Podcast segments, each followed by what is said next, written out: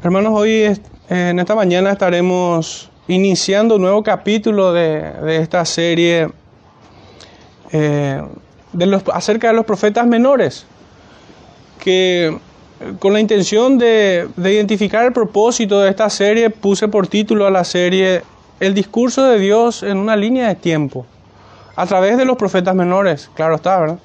Entonces, el domingo pasado habíamos terminado el libro del profeta Joel, ya habiendo pasado también por el profeta Abdías, y tratamos de ubicar cronológicamente en una línea de tiempo según la aparición de estos profetas, si bien hay, hay cierta, eh, ¿cómo decir?, inseguridad o imprecisión tal vez en ubicar a un profeta u otros.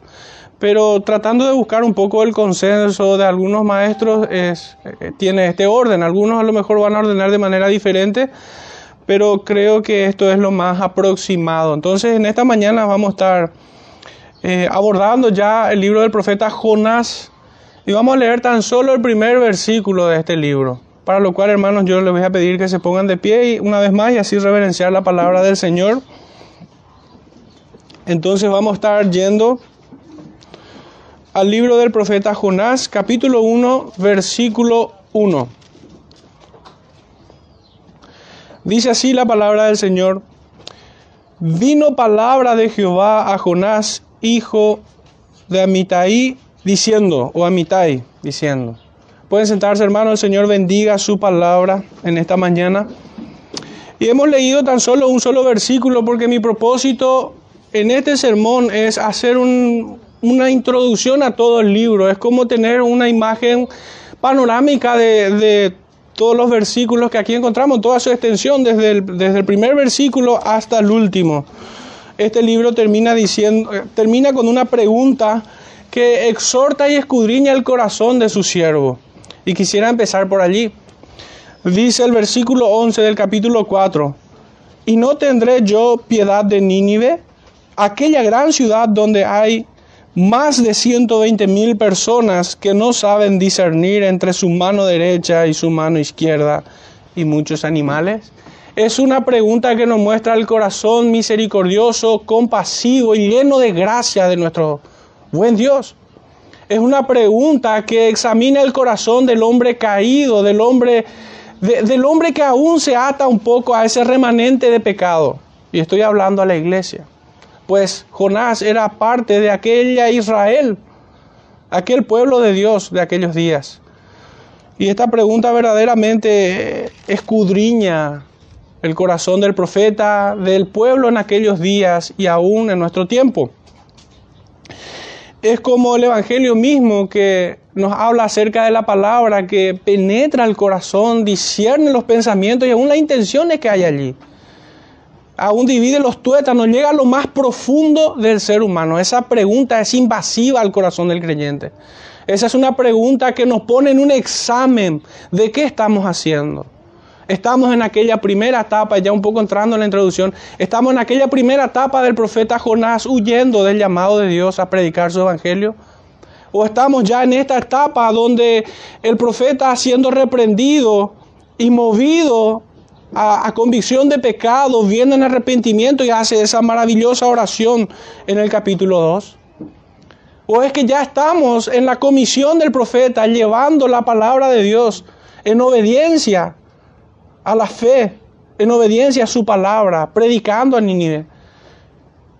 O es que estamos en la última etapa del profeta cuando el profeta cuestiona los designios de Dios y es reprendido por medio de esta pregunta. Hermano, solamente el Señor puede escudriñar el corazón de cada uno y aún el de un pueblo entero, el de una iglesia, y saber en qué fase estamos. En qué fase, pero no me refiero a, nuestros términos actuales, sino me refiero al libro del profeta Jonás. Pero a, modo de introducción a esta gran introducción, valga el juego de palabras, quisiera que me acompañen al, al libro de Mateo, capítulo 22, los primeros 14 versículos. Esta parábola, este texto que encontramos aquí, en el capítulo Mateo 22, los primeros 14 versículos. Esta parábola de la, de la fiesta de bodas un poco va a permitir definir el enfoque de toda esta carta del profeta Jonás. Dice así Mateo 22, 1 al 14, respondiendo Jesús, les volvió a hablar en parábolas diciendo, el reino de los cielos es semejante a un rey que hizo fiesta de bodas a su hijo y envió a sus siervos a llamar a los convidados a las bodas, mas estos no quisieron venir. Volvió a enviar otros siervos diciendo, decid a los convidados, he aquí, he preparado mi comida, mis toros y animales engordados han sido muertos y todo está dispuesto, venid a las bodas. Mas ellos sin hacer caso se fueron, uno a su labranza y otro a sus negocios, y otros tomando a los siervos, los afrentaron y los mataron. Al oírlo el rey se enojó y enviando sus ejércitos destruyó a aquellos homicidas y quemó su ciudad. Entonces dijo a sus siervos, las bodas a la verdad están preparadas, mas los que fueron convidados no eran dignos. Id pues a la salida de los caminos y llamad a las bodas cuanto halléis. Y saliendo los siervos por los caminos, juntaron a todos los que hallaron, juntamente malos y buenos, y las bodas fueron llenas de convidados. Y entró el rey para ver a los convidados y vio allí a un hombre que no estaba vestido de boda. Y le dijo, amigo, ¿cómo entraste aquí sin estar vestido de boda? Él enmudeció. Entonces el rey dijo a los que servían, atadle de pies y manos y echadle en las tinieblas de afuera. Allí será el lloro y el crujir de dientes, porque muchos son los llamados y pocos los escogidos. Tremenda parábola, hermanos. Y es tal cual lo que yo pude ver en el libro del profeta Jonás.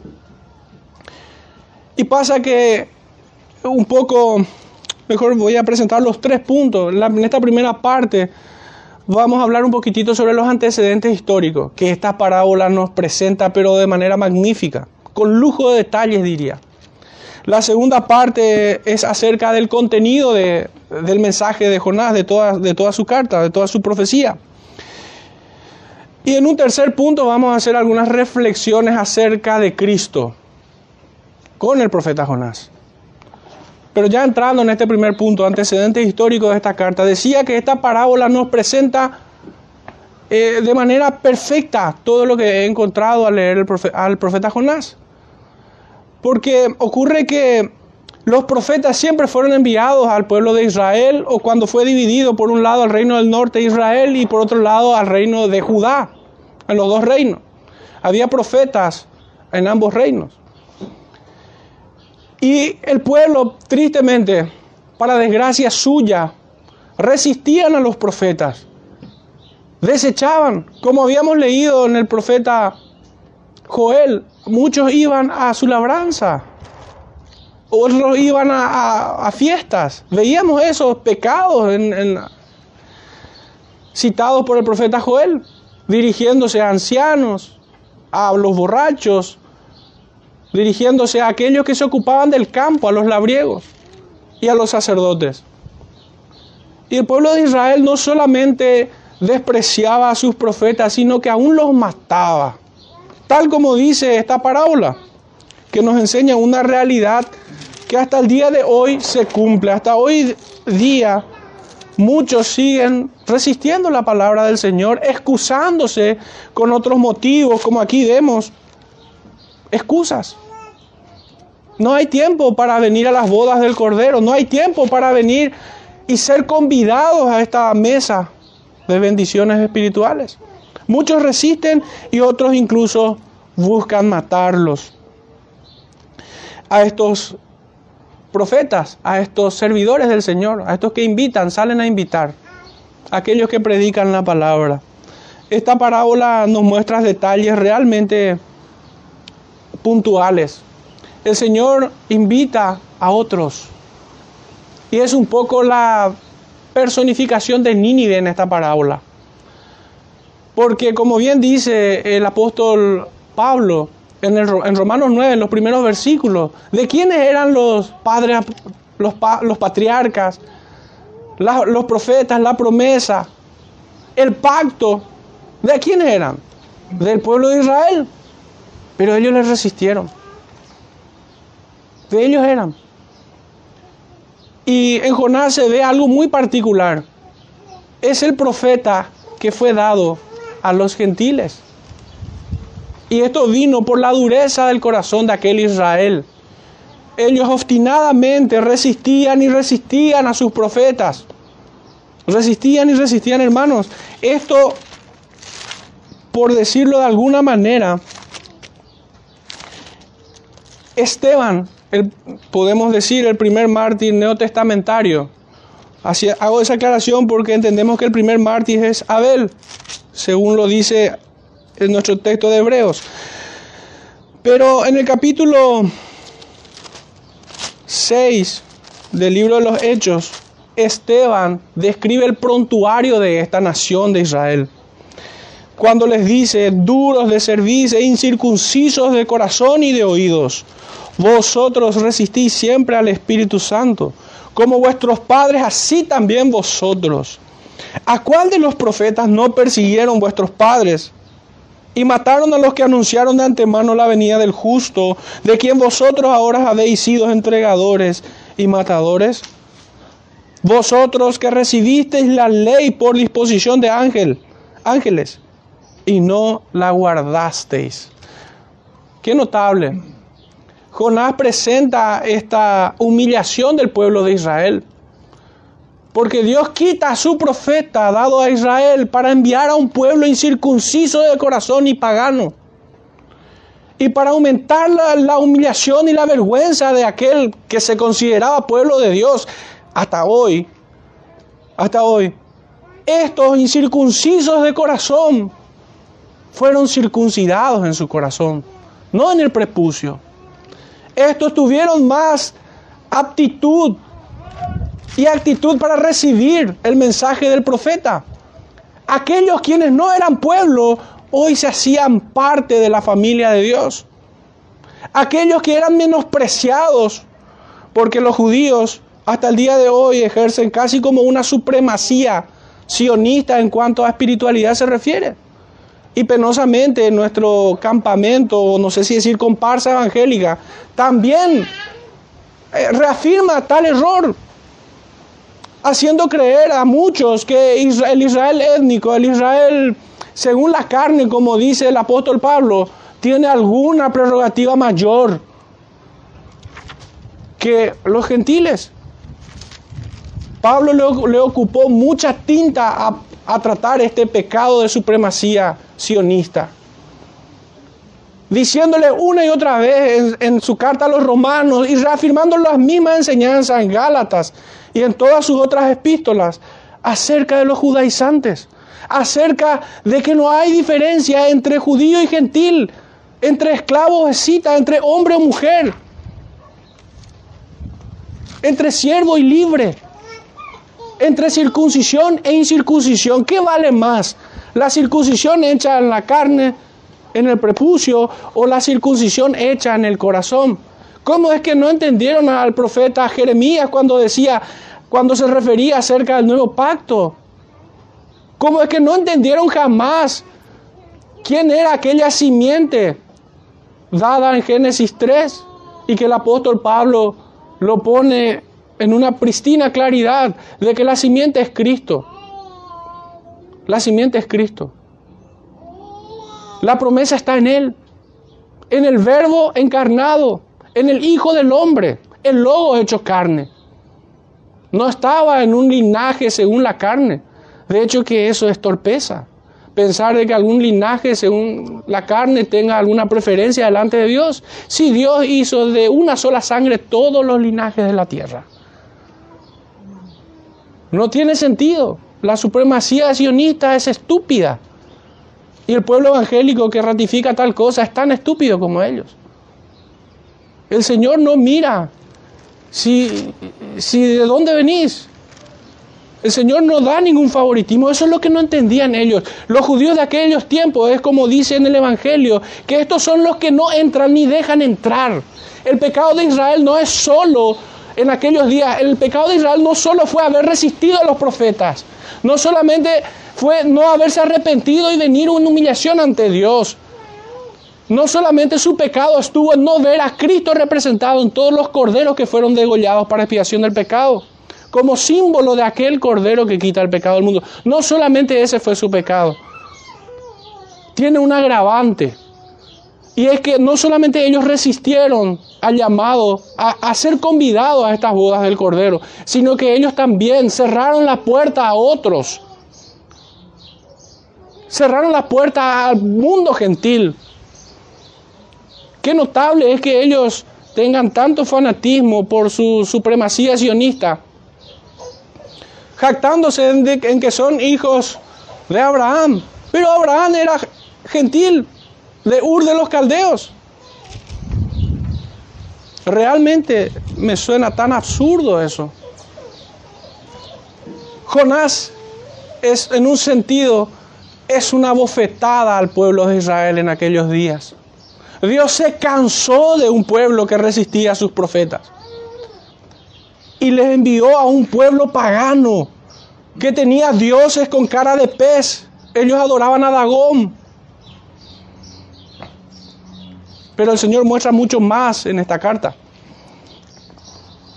Jonás fue un maestro de Israel, pero este pueblo era rebelde a sus profetas. Dios le apartó de su oficio regular de enseñar a su gente y lo envió a Nínive, un pueblo pagano e incircunciso. A pesar que de largo tiempo Israel escuchaba el mensaje de Dios por boca de sus profetas, endurecieron su corazón obstinadamente. Sin embargo, aquel pueblo pagano e incircunciso escuchó la predicación del siervo de Dios y vino en arrepentimiento, doblando sus rodillas ante el verdadero Dios. Tal como le aconteció al Salvador, a los suyos vino, mas los suyos no le recibieron. Esta fue la suerte de Jonás y de todos sus compañeros en el ministerio. Aquella, esta parábola que hemos leído acerca de la boda donde despreciaron la, invitación del rey, así ellos lo hicieron. Y gente extraña vino, sin embargo. Mucho de esto podemos ver en el libro de Jonás, en los tiempos de Cristo y sus apóstoles, y aún hoy, hermanos, aún hoy podemos ver. ¿Cuánto favor hay de parte de Dios hacia su pueblo y refiriéndome al punto de que el Señor enviaba profetas a su pueblo. ¿Cuánto favor hay de parte de Él para con su pueblo cuando envía a su profeta? Y cuánta ingratitud también podemos ver aquí, si bien nosotros no vemos una referencia directa a Israel. Esto ocurre porque Israel despreciaba a sus profetas. Cuánta ingratitud se deja ver en su pueblo cuando desprecia a los que Dios ha enviado. Jonás fue un profeta en el reino del norte. Y una referencia, una cita que valida esto es la que se encuentra en Segunda de Reyes 14, 25. No es necesario ir allí, pero si quieren tomar nota y revisarla después sería pertinente. Jonás fue hijo de Amitai, de Gad Hafer, de la tribu de Saulón, profeta de Israel. En cuanto a su ubicación de espacio-tiempo, tenemos un dato cierto y es la ciudad de Nínive, que ciertamente los libros de historia la registran. Esta ciudad de Nínive fue destruida en el año 612 a.C. Podemos decir que pasaron unos 150 años aproximadamente, no pretendo ser preciso en esto, pero más o menos 150 años después de su conversión fue destruida esta ciudad, también en pleno cumplimiento de otra profecía de otro profeta fue destruida por los medos y babilonios. babilonios. Nínive fue símbolo de una máxima crueldad, de un sistema de opresión imperial. Fíjense, el Señor escogió lo menospreciado y lo vil, aquello que era más terrible, aquella forma en la que Pablo se veía a sí mismo como un abortivo, como el mayor de los pecadores. De esta manera podemos ver también a Nínive. Era Nínive pertenecía al, reino de Siria, un pueblo que perseguía, así como Pablo perseguía a los verdaderos cristianos, perseguía a aquel Israel, perseguía a sus profetas, pero que al Señor le plació escogerlo para salvación. Al libro se le atribuye el nombre del autor, aunque algunos busquen su autoría en otra persona, y esto es debido a que en ciertas partes aparece eh, la narrativa en tercera persona. Pero esto es algo muy frecuente en la escritura, no es algo extraño. De hecho, que si quieren tomarle nota no vamos a poder revisarlo. Eh, podemos encontrarla en Éxodo 11.3 y en 1 Samuel 12.11. El texto que habíamos citado de Segunda de Reyes 14:25 nos indica que Jonás provino de Gad Jafer, una ciudad cerca de Nazaret. Durante el reinado de Jeroboán II, esto más o menos está datado entre el año 793 al 753 a.C. Como profeta a las tribus del norte, poco antes del profeta Amós. Él fue comisionado a ir a predicar a Nínive. Esta ciudad estaba ubicada en la ribera del Tigris, a 800 kilómetros noroeste de Israel.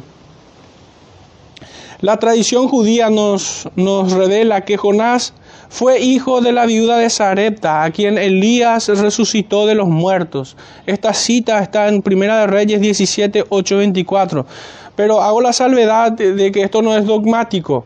Estoy citando un comentario del pastor John MacArthur en referencia a, este hecho particular, donde él se documenta diciendo de que la tradición judía a través de sus escritos eh, dicen tal cosa y es algo, la verdad que bastante creíble porque el pueblo judío, la tradición judía despreció más que a ningún otro profeta, a Jonás, justamente porque fue al mundo gentil a predicar.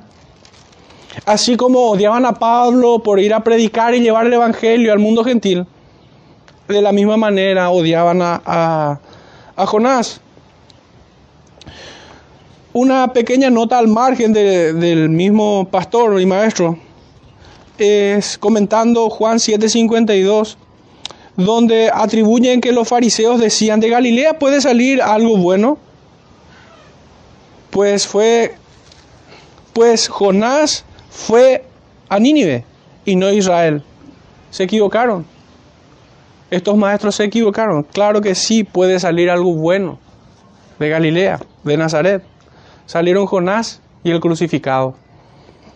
Jonás siendo profeta en Israel fue despreciado, no es recordado por su ministerio allí, lo cual explica por qué los fariseos dijeran tal cosa como que de Galilea haya, pudiera salir algo, algo bueno.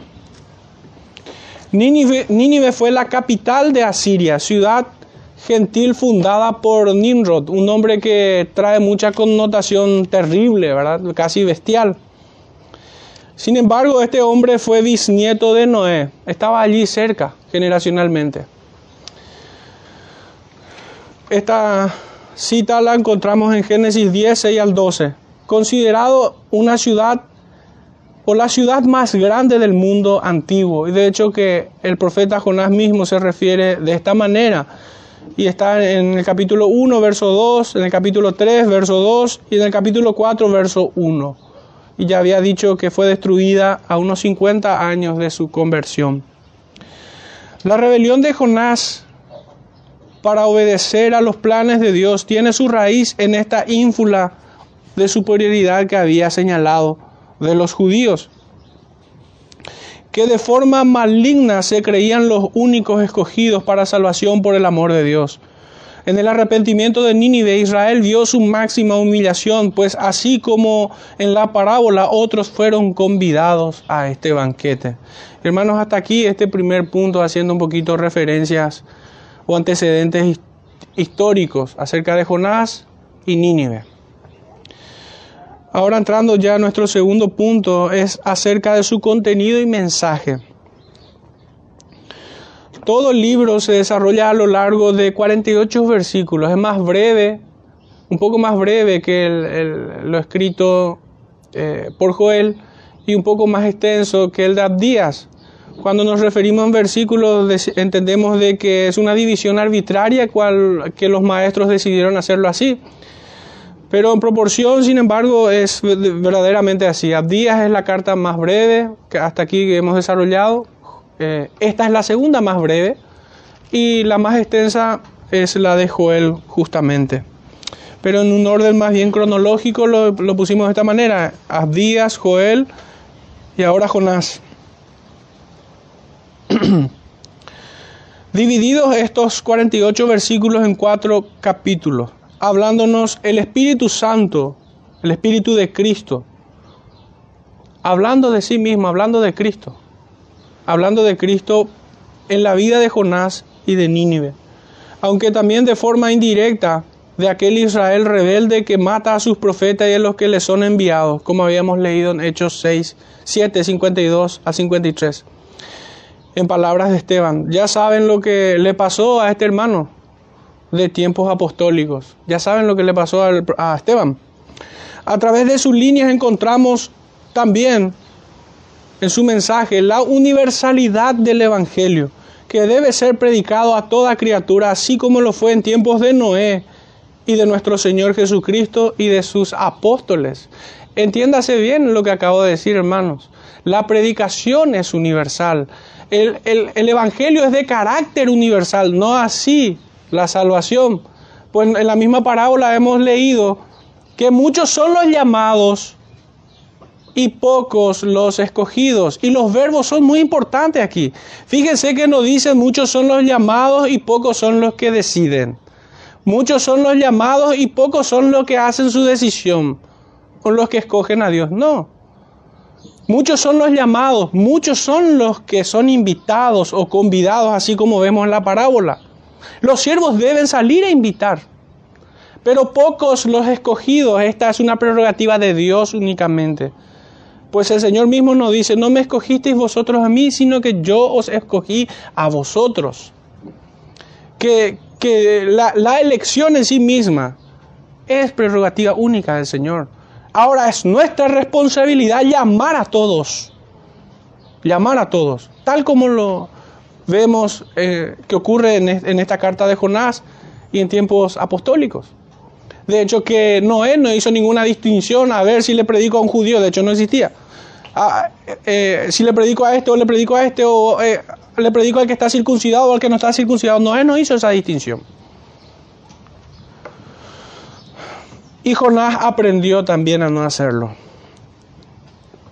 En esta, en esta ocasión. En este libro vemos también el poder del Evangelio, derritiendo el corazón y venciendo en la mente todo argumento que se levanta en contra de Dios. Quienes pudieran tener más obstáculos para poder venir a la salvación y escuchar al profeta? Sino este pueblo terrible, pagano, que adoraba a un pez. Adoraba a un pez. Que perseguía obstinadamente hasta buscar la destrucción completa de Israel.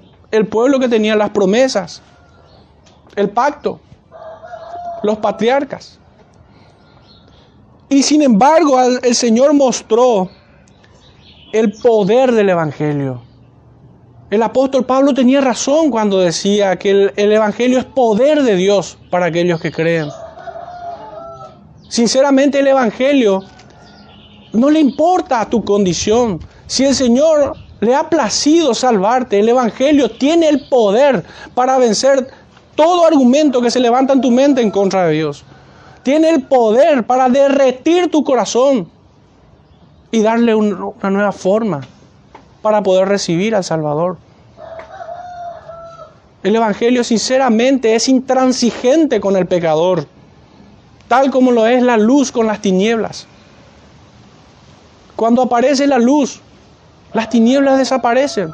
De la misma manera, cuando el Evangelio penetra el corazón del pecador, lo derrite, lo vence. No hay forma de, oponerse a eso. De esta manera, bien han entendido los padres de la Reforma la gracia irresistible, el llamamiento eficaz. Dios nos muestra esto por medio del profeta Jonás. Para este evangelio predicado no hay nada imposible. Para, si Dios se ha propuesto, así lo hará. Dios se vale de medios naturales y también de medios sobrenaturales para quebrar al pecador y ponerlo de rodillas ante Él. Por medios naturales me refiero a la simple palabra, hermanos. Pero por medios sobrenaturales me refiero al espíritu de la palabra, al Espíritu Santo que aplica las verdades del Evangelio a nuestros corazones. Y nos liga de manera perenne, perpetua, eterna a nuestro Redentor. Tal como vemos personificado en la propia vida de Jonás. Jonás era un hombre mortal. De manera natural el Señor lo sacó. Y sin embargo lo usó de manera sobrenatural. Primeramente mostrándole su poder, introduciéndole a, en, en las entrañas de un pez. Qué fantástica historia. En las escrituras vemos que Dios se propone salvar a uno muchas veces. Así como cuando vemos que el eunuco, el Señor lo escogió. Y así como el Señor en su sabia mente escogió a este eunuco, en su sabia providencia envió a su profeta. De la misma manera el Señor había escogido a estos de Nínive y había enviado también a su profeta. En las escrituras vemos que Dios escoge muchas veces a uno, o como aquí a toda una ciudad. Si a Él le place, bien lo hará. Y no habrá nadie quien lo detenga. Pero un dato, hermanos, al margen de esto, si bien el, el mismo libro nos da una cita, los estudiosos se refieren a que toda la ciudad, siendo considerada la más grande del mundo antiguo, se estima que pudiera haber llegado su número a dos, a dos millones de personas entre jóvenes, niños y ancianos.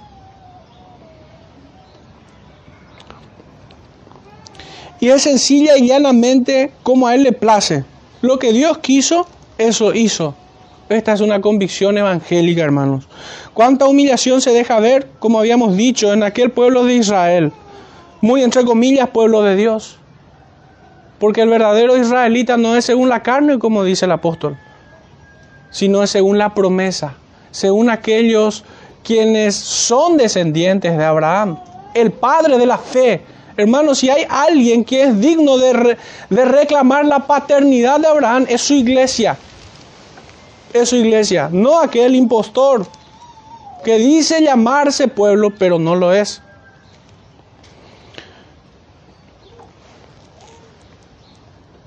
Dios había adoptado, porque así le plació a un pueblo pagano e incircunciso este tuvo mayor predisposición a escuchar y arrepentirse ante el mensaje del profeta. Pero acá hay una pregunta que quisiera que podamos internalizar. ¿Está la iglesia en la misma circunstancia hoy en día? Muchas iglesias, no solamente esta. Obviamente nosotros tenemos, esta pregunta es para nosotros aquí hoy. Pero cuando podamos responder esta pregunta, ampliemos esa pregunta a, todo el campamento o comparsa evangélica. Algunos académicos, hermanos, en relación a todo este libro de profeta Jonás, han creído que toda, toda esta historia se trata en realidad de una, de una alegoría, de una parábola, un sueño, una ficción moral. Esto por el mismo comentarista de Owen, que nosotros sabemos que fue un gran maestro de tiempos de la Reforma. Pero tengo un comentario al respecto. Y es que solo los infieles tienen esta clase de esfuerzos pseudo intelectuales de acortar la mano de Dios y así robarle su gloria. Quieren reducir sus hechos milagrosos en mera fábula. Yo no acabo, yo no dije que Owen creía como lo otro. Él cita esta como, como, como un comentario de que hay muchos círculos académicos que creen de que esto se trata de una alegoría, de una parábola. Hago la salvedad porque no quiero dejar a Owen como que le estoy tratando de infiel, no. Él hace esta memoria acerca de los comentaristas y maestros que se refieren a este libro de Jonás, que estos creen que son alegoría, parábola, sueño, una ficción moral. Pero hago, la, hago el comentario a título personal de que los considero infieles por estos esfuerzos de pseudo intelectuales que buscan acortar la mano de Dios y así robarle su gloria, queriendo reducir sus hechos milagrosos a mera fábula. Jonás es un libro de carácter histórico. aunque mismo, al mismo tiempo nos presenta la señal del crucificado, al cual llamaríamos el resucitado. Me estoy, estoy hablando puntualmente de Jesús, de Cristo, nuestro Salvador. Entonces, en un sentido, es una, es una señal profética. Era algo que se iba a cumplir. Como se puede ver claramente, este es un, este es un texto, una concordancia útil. Mateo 12, 39, si tuvieran la agilidad de ir allí.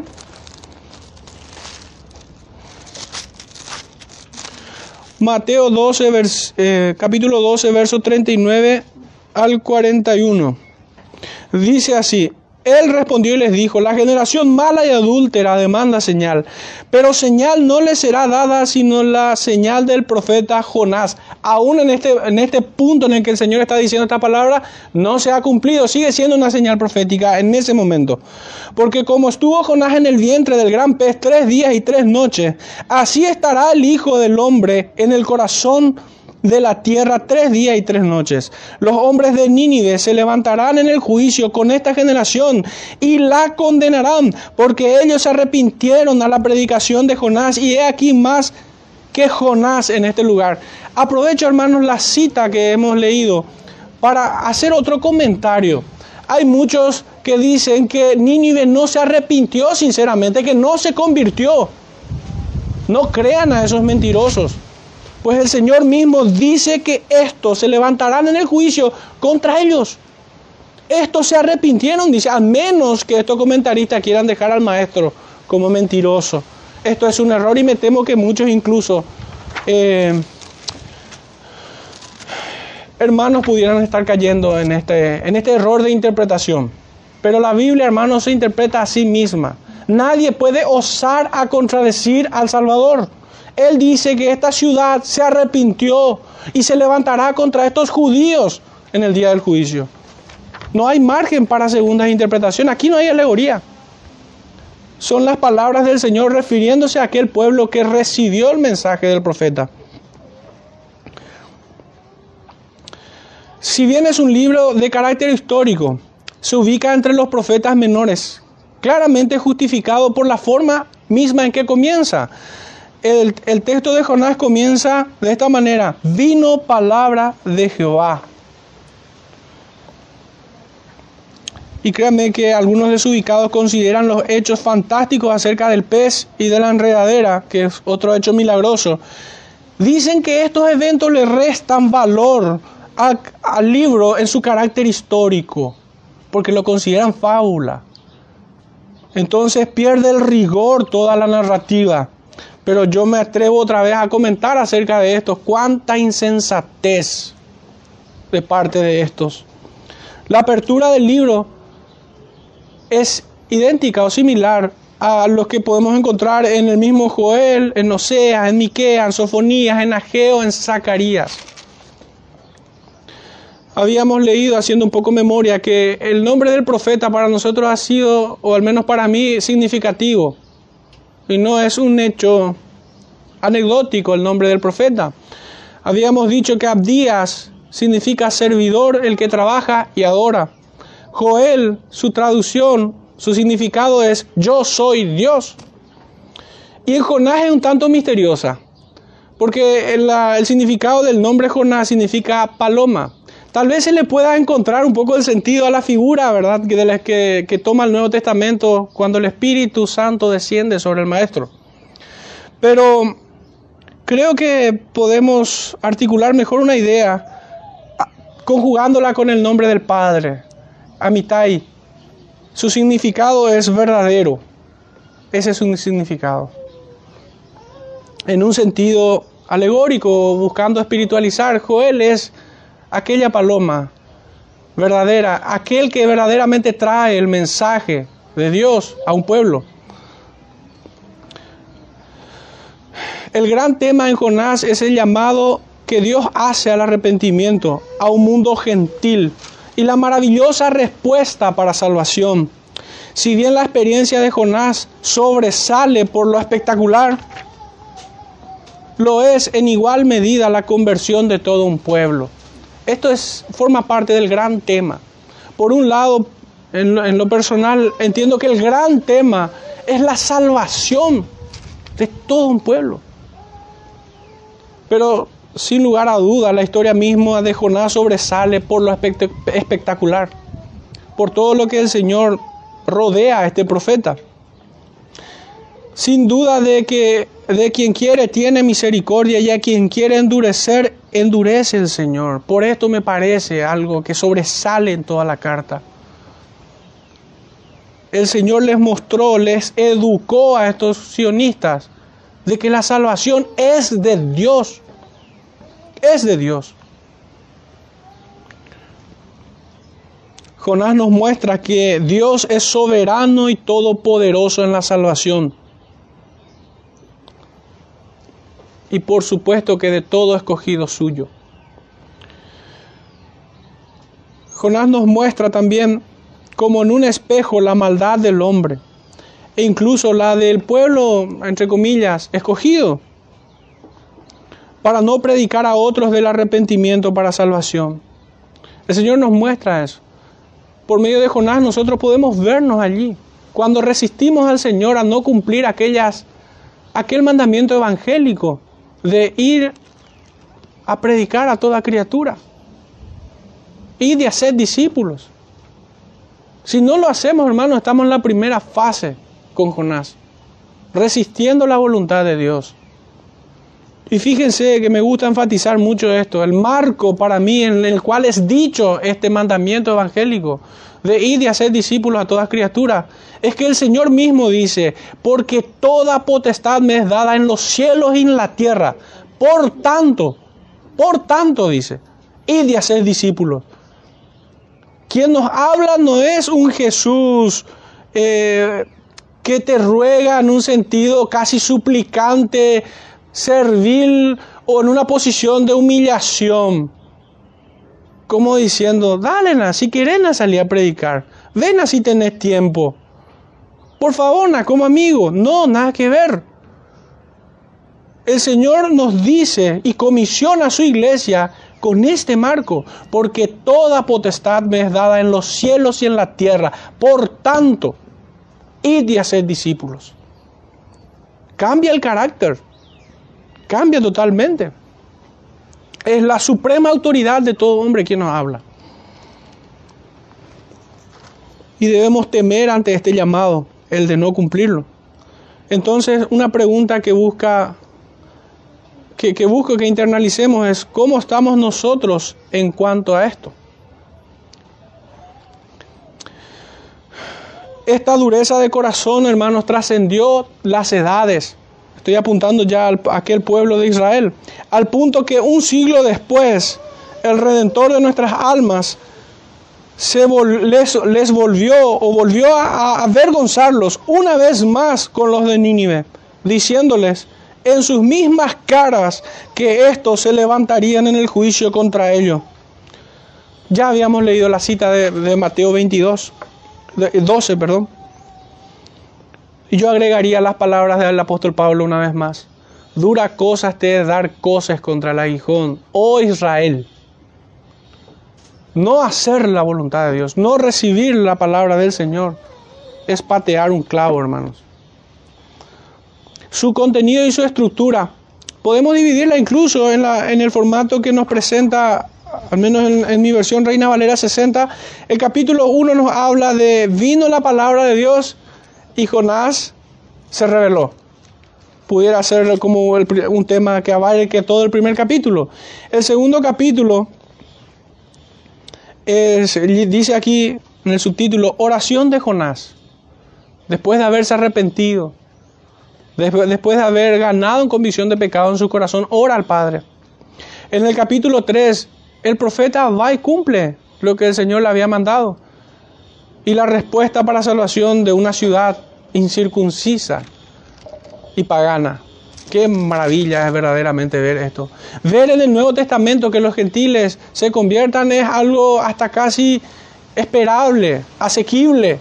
Pero hermanos, ver eso en el Antiguo Testamento es algo que quiebra el paradigma de, los, de.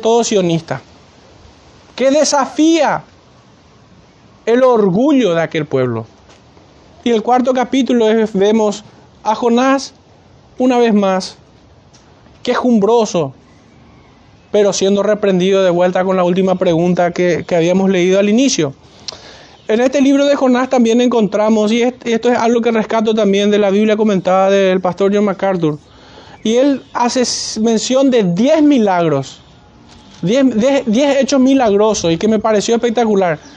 Uno con mucha facilidad puede notar el pez que traga vivo y también aquella calabacera que crece de manera sobrenatural. Pero hay, yo creo que más, estoy de acuerdo con este comentario. Y el primer milagro, pueden ir revisando allá, vuelo de pájaro, en el libro de Jonás, 1.1, 4, perdón. El Señor levanta un gran viento de manera sobrenatural.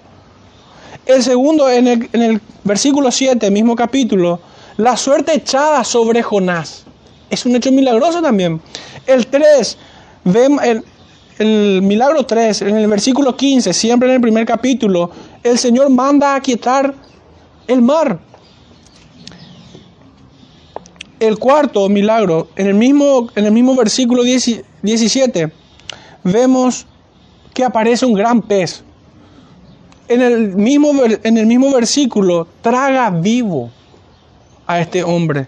El sexto milagro, capítulo 2, verso 10, Jonás es vomitado a la tierra. Otro hecho milagroso. Porque los peces no acostumbran vomitar seres humanos en la orilla. El séptimo milagro, capítulo 3, verso 10, la conversión de toda una ciudad, Nínive. Y para mí esto es lo más trascendental, lo que sobresale como el gran tema. El milagro número 8, capítulo 4, verso 6, el Señor preparó una calabacera. El milagro número 9, capítulo 4, verso 7, Dios preparó un gusano para que coma toda esta calabacera. Y el versículo 10, el perdón, el milagro 10, capítulo 4, verso 8, el Señor vuelve a levantar un viento solano. Vuelve a levantar. Entonces, eh, estoy en esto con, con MacArthur. Nínive, un dato al margen de todo esto, para cerrar ya este segundo punto, y es que Nínive deriva de, de la palabra Ninus. Esto es Ninrod, literalmente, significa Ninrod, cuyo significado en acadio es pez. Sus habitantes adoraban a la diosa pez, Nashi, y a Dagón, el dios pez. Era un hombre con cara de pez, el cual se rindió ante el arca de Jehová. Se caía varias veces. Pero es notable es, hasta desafiante un poco tratar de entender los designios de Dios en cuanto a esto. Dios usó un gran pez para tragar a su profeta y de esa manera doblegar a su profeta y humillar a Israel.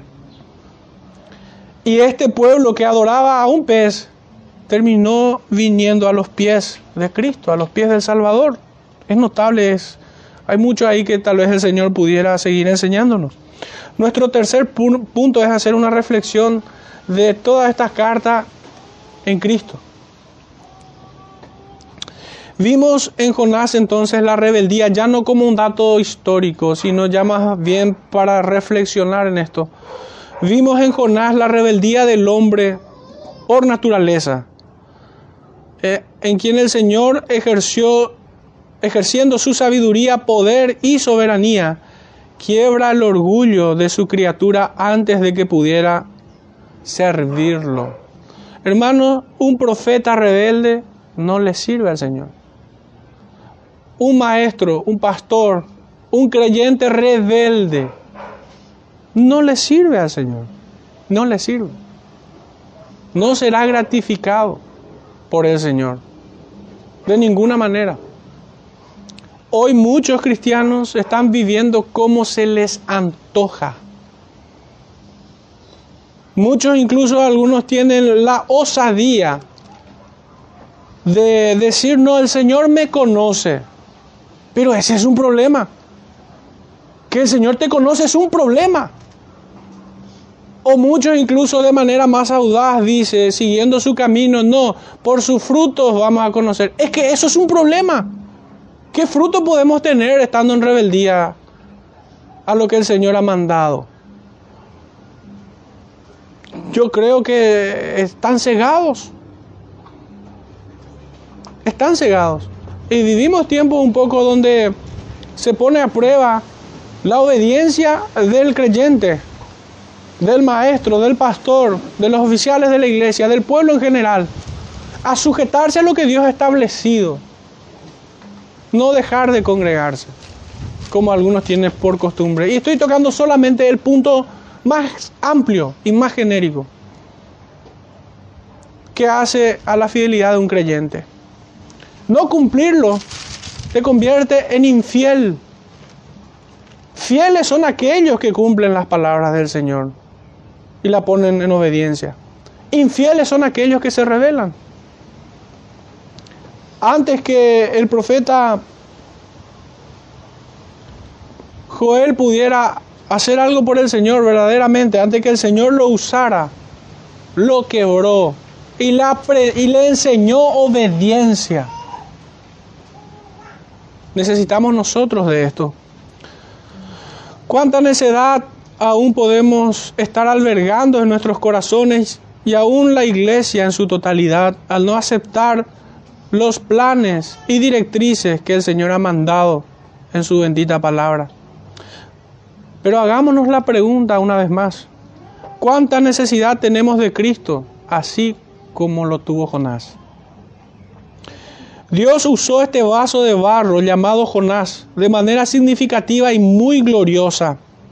Lo usó para prefigurar la estruendosa victoria de Cristo sobre la muerte por medio de una operación extraordinaria y sobrenatural. De esta manera, el Señor nos habla en este libro, introduciéndoles en las entrañas de un pez y al tercer día casi como naciendo de nuevo, arrepentido de su pecado, de rebelarse en contra de Dios. Pero ahora está dispuesto y solícito, con mente y corazón a cumplir su voluntad. La forma en cómo lo usó el Señor no fue menos gloriosa. Este vaso de barro fue en las manos del Señor instrumento para salvación. Todo un pueblo, hermanos. Jonás, al igual que Cristo, fue despreciado. El mensaje del profeta fue igualmente despreciado. En este sentido, también prefigura al crucificado. En Abdías descubrimos a Herodes, un edomita, queriendo matar al verbo encarnado en Abdías. En Joel encontramos la profecía acerca del derramamiento del Espíritu Santo, prometido por el Hijo del Hombre. Y aquí en Jonás encontramos la señal de su resurrección. Hermanos, los profetas nos hablaron de parte de Cristo. Esto no es cosa extraña, excepto para los dispensacionalistas. Hay otra cita a la cual quisiera hacer mención, está en el libro de Lucas, Evangelio de Lucas, capítulo 11. Breve, breve extensión de versículos. Lucas 11, 29 al 32 dice así.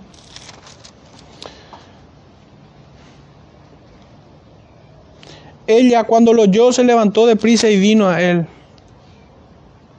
Em, creo que anoté mal la cita. Anoté mal, perdón volviendo a, nuestros, a nuestras reflexiones, aquellas, aquellos, refiriéndome al profeta Jonás en un momento y al pueblo de Israel, resistieron al Espíritu, así como resistieron al Salvador. Esta también debe ser una reflexión en nosotros.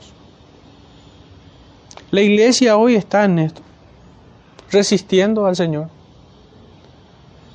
predicándose solamente entre nosotros. La iglesia está haciendo esto. Debemos decir que, que aquello fue una pesca milagrosa. Aquello que bendijo el Señor no fue una pesca común, fue una pesca milagrosa, hermanos. En el, en el libro de, Ah, ya, ya, leí mal hace rato. agarré otro evangelio, pero ya no, no voy a leer esa cita.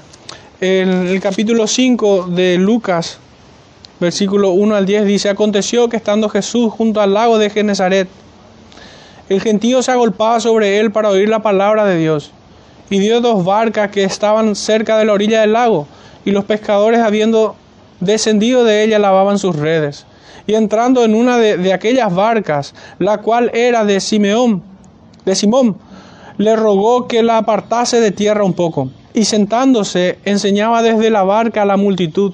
Cuando terminó de hablar, dijo a Simón, Boga mar adentro y echad vuestras redes para pescar. Respondiendo Simón le dijo, Maestro, toda la noche hemos estado trabajando y nada hemos pescado, mas en tu palabra echaré la red. Y habiéndolo hecho, encerraron gran cantidad de peces y su red se rompía.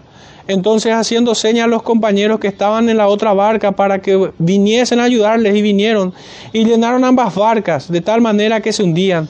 Viendo esto, Simón Pedro cayó de rodillas ante Jesús, diciendo, apártate de mí, Señor, porque soy hombre pecador. Fue tan milagroso aquella pesca, Nínive, que como esta que vemos aquí. Hay una gran bendición en obedecer los mandamientos del Señor. Reflexionando una vez más, sobre toda la carta. Muchos aducen que todo es literal e histórico hasta que Jonás es tragado por el pez. A partir de allí no ya es ficción, lo dicen muchos. Cuánta incredulidad hay en círculos de académicos y maestros de seminario que sostienen tal equivocación. ¿Acaso también piensan que la resurrección es una ficción? La iglesia debe predicar acerca del arrepentimiento a estos doctores de la ley de la ortodoxia. Y debemos decirles, maestros y eruditos, arrepiéntanse y crean en Jesús para salvación. Y así podrán ver la gloria de Cristo en la historia de Jonás. El dedo de Dios que levantó de los muertos al justo, primicia de la resurrección, no pudiera hacer aquello con Jonás. Es un absurdo habiendo eliminado al rebelde, Jonás, arrojándolos al mar, la historia de la humanidad representada en este profeta hubiera acabado en su línea lógica. ¿Y a qué me refiero? Siendo el pecado evidenciado, la rebeldía de Jonás, el reo atrapado, los hombres toman a Jonás para tirarlo al mar, la justicia de Dios cobrada es tirado al mar, que esto era sinónimo de muerte absoluta. Y el honor de Dios exaltado. El hombre no puede rebelarse ante su Creador. En, una línea lógica entonces, cuando el rebelde es arrojado al mar, la historia de la humanidad está representada en el profeta. Hubiera acabado en su línea lógica, siendo el pecado evidenciado, el reo atrapado, la justicia de Dios cobrada y el honor y la gloria de Dios exaltada. Pero hermanos, ahí no termina. Allí es donde el pecador hubiera terminado. Pero la inescrutable gloria del Salvador comienza a destellar tal como el sol del mediodía vence a las tinieblas. Es a partir de allí donde nosotros podemos ver al Cristo y su mensaje. Donde el pecador es redimido, donde el pecador es llevado, el Padre lo atrae a Él. Como nos habla Juan capítulo 6, verso 39 al 44. Nadie puede venir a mí si el Padre no le trajere. Y ciertamente todo lo que el Padre me da vendrá a mí y yo no le echaré fuera. Estas son las enseñanzas evangélicas. Cristo de igual forma vence a la cruz y a la sepultura, resucitando al tercer día. No para honrar a Jonás, sino para mostrarles a los de su tiempo su incredulidad por resistir a los que son enviados. El profeta Jonás fue en el vientre del pez una visión acerca del Cristo.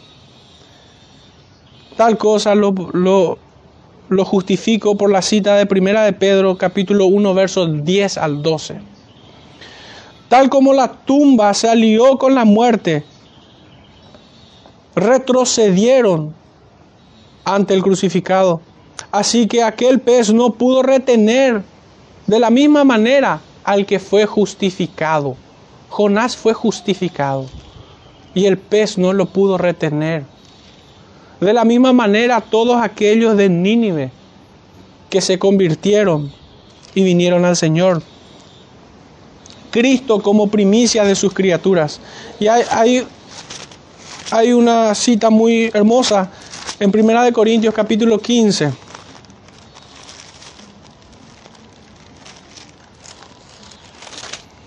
Capítulo 15, verso 20. Mas ahora Cristo ha resucitado de los muertos, primicia de los que durmieron es hecho. Y ya para ir cerrando, hermanos, y con esto cierro verdaderamente, a modo de una reflexión final, hemos visto los antecedentes históricos, el contenido de, de, este libro de Jonás, y hemos hecho varias reflexiones acerca de lo que éste comunica. Pero a modo de una última reflexión, repasando un poco esta serie sobre los profetas menores, el discurso de Dios en una línea de tiempo.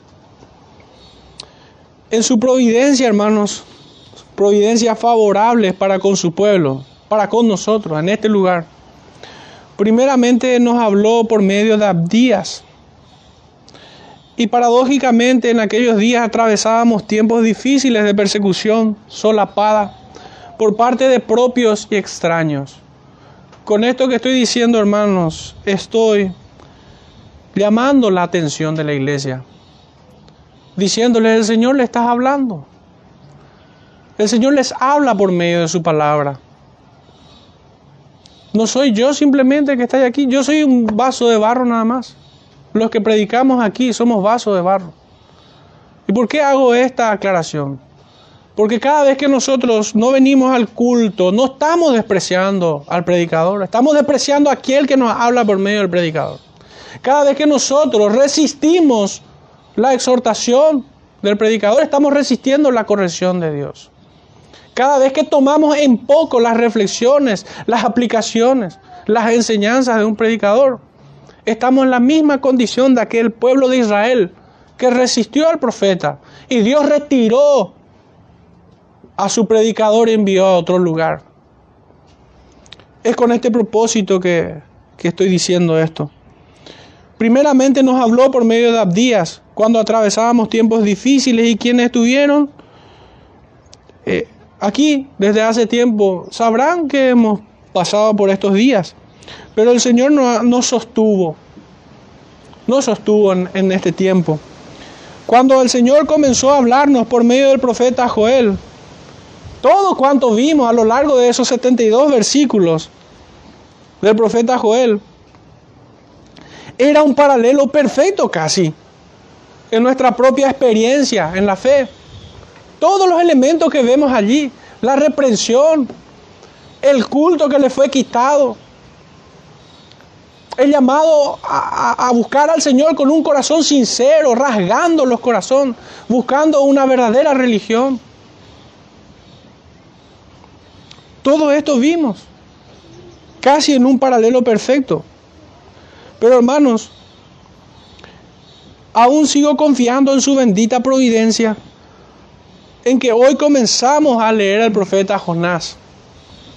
Y mi expectativa no es menos de que su pueblo salga a predicar, como lo hizo Jonás, y que toda una ciudad se convierta. Salgamos a convidar, salgamos a llamar, y que vengan aquellos quienes son escogidos de Dios que vengan aquellos a quienes el Señor decidió salvarlo. Mi expectativa no es menos que esta en su bendita providencia. Esto es lo que espero. Yo no creo que ninguna serie de predicaciones o ningún sermón se haya predicado por azar o para completar el tiempo. No, yo creo que Dios habla a su pueblo de manera puntual y muy probablemente hemos pecado mucho en esto, en despreciar su mensaje de manera parcial. O terrible sería pensar en su totalidad. Que el Señor verdaderamente nos ayude en esto. que, que nos ayude, que su poder sea nuestra debilidad, que el Señor nos perfeccione en obediencia, que el Señor nos cure, que, que reprima todo impulso carnal de ir en contra de su palabra, de su mensaje, de todo lo que el Señor nos demanda. Verdaderamente anhelo que el Señor quiera esto para su iglesia. Que este sea un tiempo glorioso en donde el Señor salve a sus escogidos. Que el Señor nos permita ver el milagro de la salvación en otras personas. Amén, hermanos. El Señor bendiga su palabra en medio nuestro y que la haga extensiva a todos sus escogidos. Cerremos este tiempo, hermanos, con una oración. Padre Santo, en esta mañana una vez más, te rogamos perdón, Señor, por todos nuestros pecados. Cada uno, Señor, se rinda ante ti, cada hijo tuyo se rinda ante ti buscando perdón, buscando también tu ayuda, Señor, buscando que nuestros pecados sean perdonados, pero al mismo tiempo, Señor, que seamos restaurados. Ayúdanos, Señor, como el salmista clama, límpianos con hisopo, Padre, y pon en nosotros el querer como el hacer por tu buena voluntad. Lávanos más y más de nuestra maldad y llévanos, Señor, a una obediencia sincera a tu palabra. Pon en nosotros el mismo sentir que hubo en Cristo y en sus apóstoles, Señor, también en nosotros. Sálvanos, Padre, de nosotros mismos, no solamente del mundo y de Satanás, sino sálvanos de, nosotros mismos, porque ciertamente tenemos a un enemigo dentro nuestro. Padre, en todo, véncenos y llévanos a tu presencia en todo momento. Te rogamos esto en el nombre de nuestro Señor Jesucristo. Amén.